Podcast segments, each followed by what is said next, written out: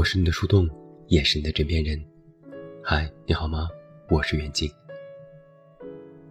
我觉得吧，有一些现代爱情片很难让人看进去的一个原因是，里面总会有一个疯疯癫癫的人，要么是女的疯，男的不善表达，或者是受过伤害；要么是男的疯，女的高冷嫌弃。最后机缘巧合解开了误会和心结。要是没有误会和为你好，所以我忍着不说，这故事简直就不能讲下去。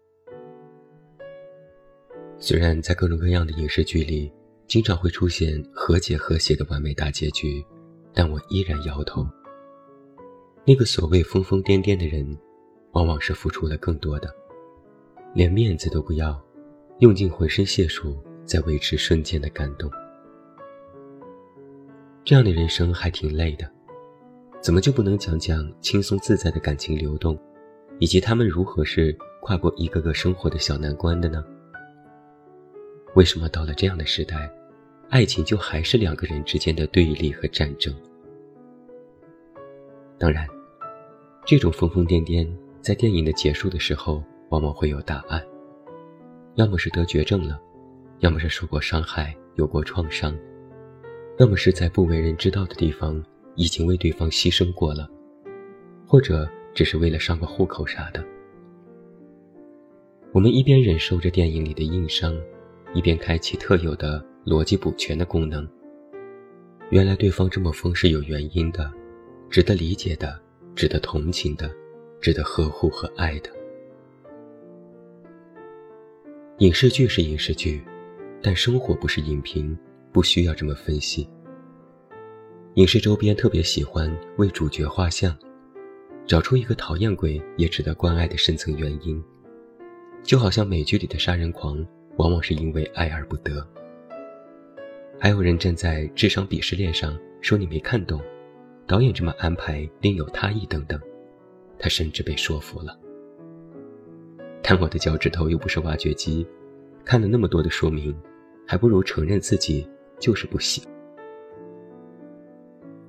那在我们的生活当中，其实也频频使用逻辑补全这项功能，那就是为一件看起来荒谬的事情寻找深层次的理由或者是借口，让它看起来合理且无害。我一个心理学的朋友就跟我讲过一个合理化的例子：你的熟人在马路对面走过来，你朝他挥手，他毫无反应地走了过去。一般人合理化这一行为的理由就是，他近视眼没看见，他在看手机。那遇到一个小心眼的人就会想，他是不是对我有意见？可见，合理化是保持情绪平稳的日常使用工具。那你不禁就要问了，这不是挺好的吗？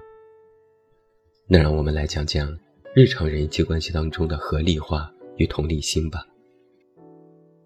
合理化就是前者用来解释和化解生活当中大小的不如意，同理心是感同身受和换位思考。那如果不把这两者结合起来，你就会朝着一直合理化的深渊慢慢的滑下去。我再举个例子，你就明白了。比如你有一个朋友经常放你鸽子，他总是在约会前失去了消息。没有任何方式能够联系上他。合理一点的想法就是，这货又睡过头了。合理而有怨气的想法就是，我不重要。要是他的客户或者是女神约他，那他肯定就立马蹦起来，可准时了。逻辑补全的想法是，哎呀，他一定是在见我的路上丢了手机，或者是出了车祸，他也是不得已的。我不光是原谅了他，我还甚至想要去帮忙呢。如果你觉得你们是势均力敌的关系，并且充满了同理心，那就不会计较这件小事儿。他割我没事儿啊，毕竟上次是我割了他，我也没有听见闹钟，也没有起来呀。举这样的例子，意思就是在说，你和一个人的关系越平等。你就越不会为他找借口。谁还没有个掉链子的时候呢？这次你掉，下次我掉，公平正义。当你和一个人的关系越平等，你就会越注重自己的感受，在互动中感受乐趣。只有你在一段关系里处于劣势，又希望维持，又无法改变，才会为对方想出一堆的借口。哪怕自己已经受到了伤害，也觉得是必有隐情，情非得已，无奈之举，甚至觉得自己太棒了。所以，我们总是在合理化那些伤害背后的深层意义时，你和他人在一段关系中，是否处于基本平等的地位？就像是一个被不喜欢的女生狂追的男孩说的一样：“啥玩意儿啊！”我都啥还没干呢，就已经被原谅了吗？在一段不高兴的恋情当中，到处可见的都是借口。当你见够了足够多的样本，那其实这些话可就太好笑了。男的会说：“不是你不好，是我不好，我还没有准备好二人世界，我的压力好大，我的经济条件没有改善前，我是不会恋爱结婚的。”女的会说：“她有创伤，她压力很大，她抑郁，她想不开，她就是不懂人情世故。”朋友，你看明白了吗？一些男生很会为自己找借口，但一些女生却很会为别人找借口。他们总是不肯承认自己其实没有那么被爱，也不肯承认生活的真相中。必有残酷的那一面。总是愿意相信对方其实是有爱的，但是客观现实条件不允许，或对方不懂得如何去爱。我也见过一些女生为了维持一段不高兴的恋情，总是找一些借口欺骗自己。比如，其实他对我挺好的，他就是不善言辞，也不懂得送礼物。他确实是忙到没有心思儿女情长了。等等等等，诸如此类，以此来减少自己的挫败感。而最近比较流行的新说辞是：一些人从小就是没有受过爱的教育，不懂得表达，也不懂得沟通，更不懂得如何去爱。他们在过度凝视当中成长，将自己视为工具人一样的存在。总以为俗世的成功就能够换来爱情。看到这个描述的时候，我都笑喷了。虽然有一部分描述的是真的，但也并不意味着你就要找他，找这样一个工具人呢。是不是觉得，万一能够感化他，用爱温暖他，让他变成正常人，就是一生当中了不起的成就啊？有时候我看到小红书上的一些帖子。